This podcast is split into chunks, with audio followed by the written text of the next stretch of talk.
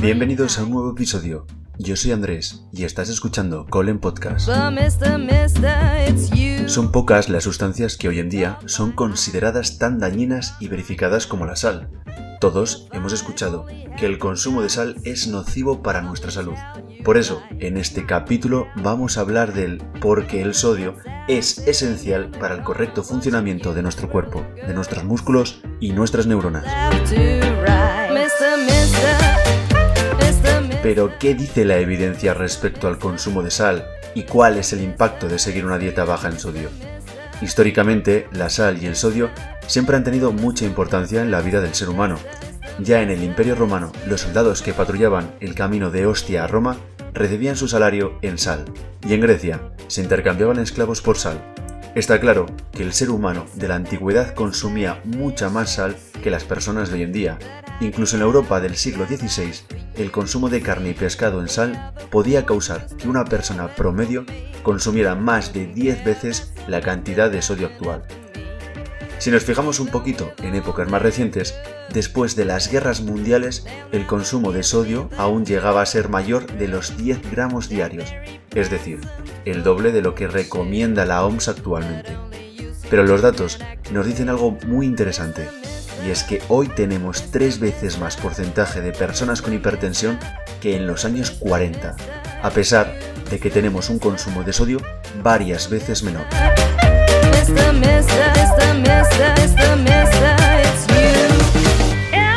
Entonces la pregunta que me hice yo y que seguro que os estáis haciendo vosotros es, ¿por qué pasa esto? Porque si el sodio causa hipertensión, el porcentaje de personas hipertensas aumenta a pesar de que el consumo promedio de sodio continúa siendo el mismo en los últimos años. ¿Por qué pasa esto? Para responder a esta pregunta, primero tenemos que entender por qué el sodio es necesario en nuestro organismo. El sodio pertenece a un grupo de minerales llamados electrolitos, y si bien cuando pensamos en la sal pensamos en sodio, hay varios minerales más que pueden formar sales. En este grupo, además del sodio tenemos como el cloro, potasio, magnesio y otros minerales como el calcio. Estos minerales son importantes para el funcionamiento eléctrico de nuestro cuerpo y son los que les dan a nuestras células la carga eléctrica que da la diferencia de electricidad dentro y fuera de las células.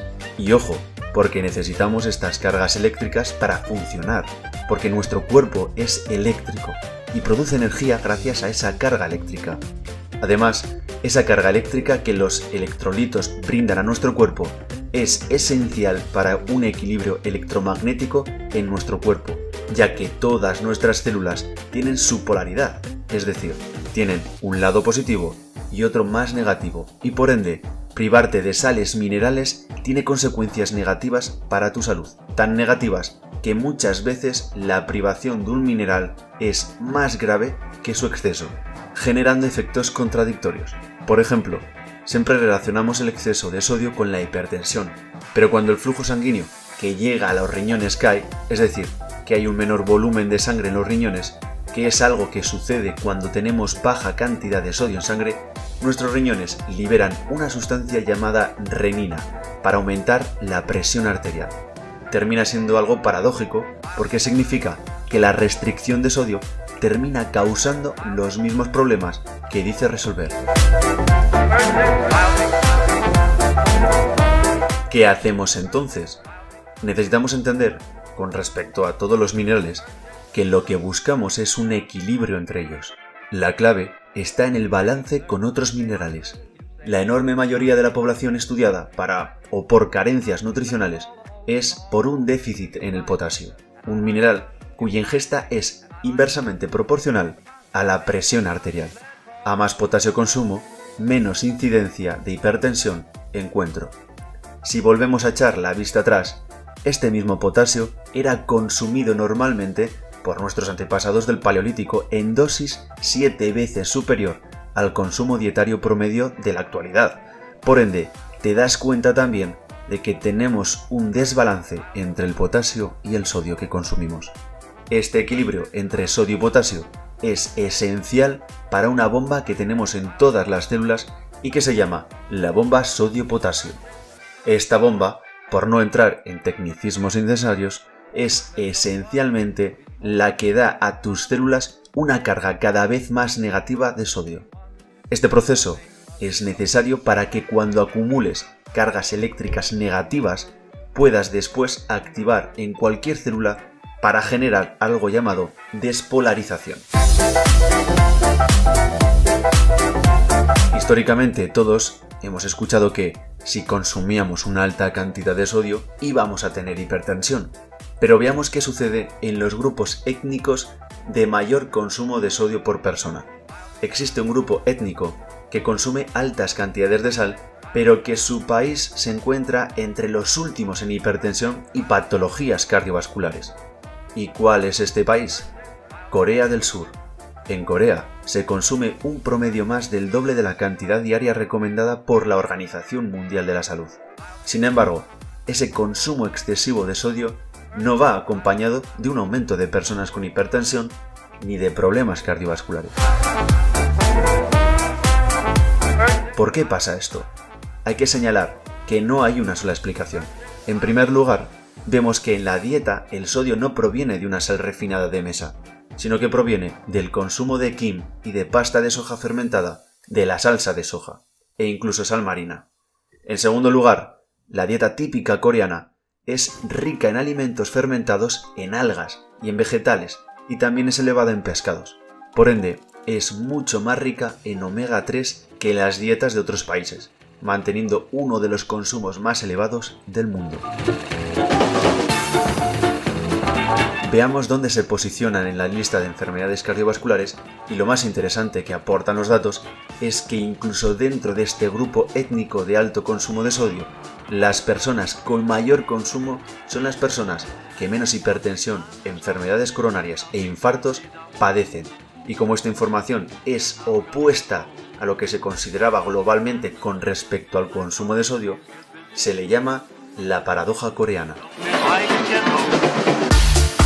Por otro lado, vale la pena recordar que todos los sitios con mayor longevidad, como Loma Linda en California, Nicoya en Costa Rica, Sardonia en Italia, Icaria en Grecia y Okinawa en Japón, tienen un consumo de sodio mayor al promedio y mayor al recomendado. El sodio es necesario para un montón de funciones en nuestro cuerpo, como por ejemplo la producción correcta de la hormona tiroidea. Lo que tienes que conocer con respecto al sodio es que en nuestra glándula tiroidea, para poder producir una hormona llamada T4-levotiroxina, necesita yodo. Pero ese yodo tiene que poder entrar a tu glándula tiroidea. Si no hay sodio suficiente, ese yodo no puede ingresar, ya que el transporte de una sola molécula de yodo hacia dentro de la glándula requiere el doble de sodio. Es decir, que para que el yodo entre en las células requiere del doble de sodio. Sin este proceso, no podríamos formar esa hormona tiroidea tan importante.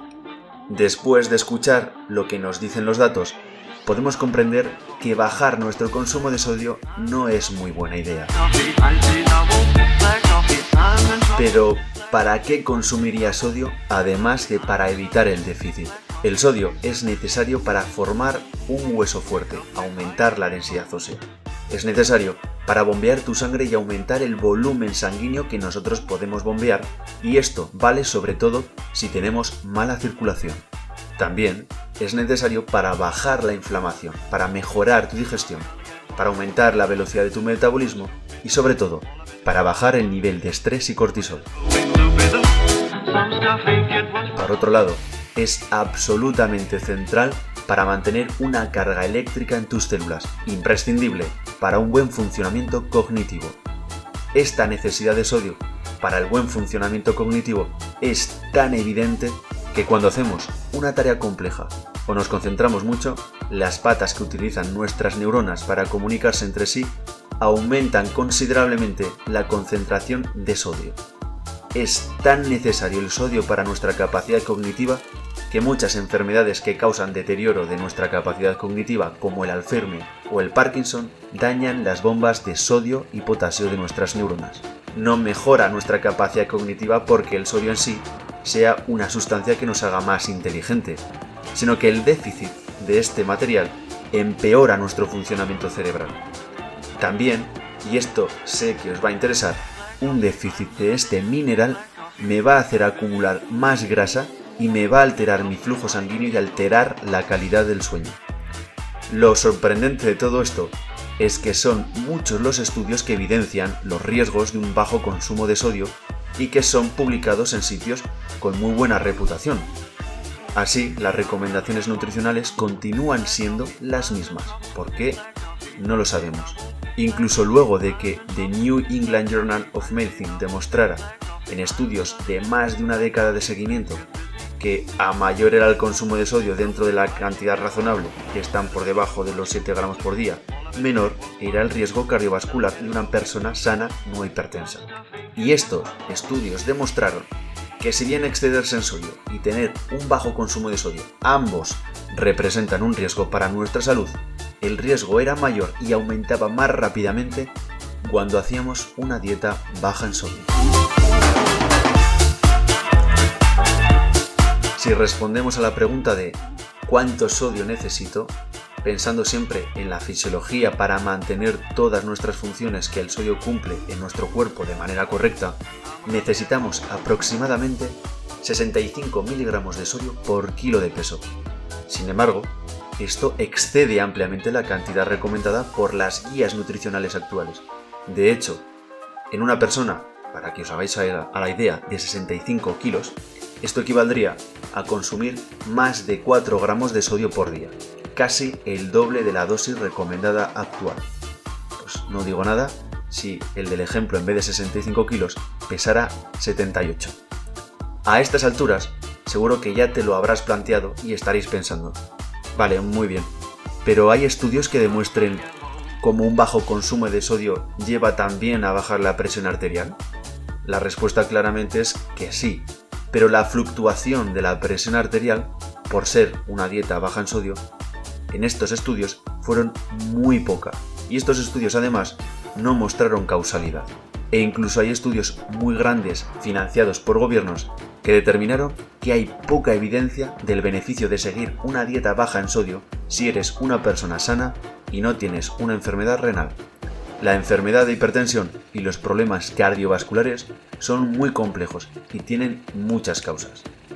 La inflamación, oxidación de las grasas, estrés, actividad simpática, sedentarismo o cómo de oxigenados estén nuestros tejidos, todas estas son variables que juegan un papel importantísimo a la hora de determinar qué riesgo y qué probabilidad tenemos para padecer estas enfermedades. Ahora bien, ¿Qué hago con toda esta información? Si te preocupa tu nivel de riesgo cardiovascular, baja tu nivel de inflamación, tus niveles de oxidación de las grasas, baja tus niveles de estrés y actividad simpática y aumenta tu nivel de actividad física. Y si te preocupan los niveles de consumo de sodio que estás teniendo, aumenta tu consumo de potasio para compensarlo con fuentes ricas en este, como por ejemplo la soja en grano, los pistachos, las legumbres, sandías, espinacas, aguacate, patatas y el plátano, entre otros. Antes de acabar, quiero decir que no espero de ninguna manera que vayas corriendo a comer más sal, pero sí que entiendas dos cosas con todo esto. La primera es que subestimamos ampliamente la importancia de los minerales y la correcta carga eléctrica en nuestro cuerpo para mantenernos sanos. Sin esta carga eléctrica, ni nuestras neuronas ni nuestras células podrían funcionar correctamente. Y la segunda es que las reglas con respecto a la salud están en constante cambio y probablemente seamos testigos en las próximas décadas de cómo cambian los porcentajes y cantidades recomendadas con respecto a los consumos de sal recomendados y a las de sodio, de la misma manera que lo hemos vivido en los últimos años con respecto al colesterol. Y hasta aquí el episodio de hoy. Espero que os haya gustado. Me despido. Chao.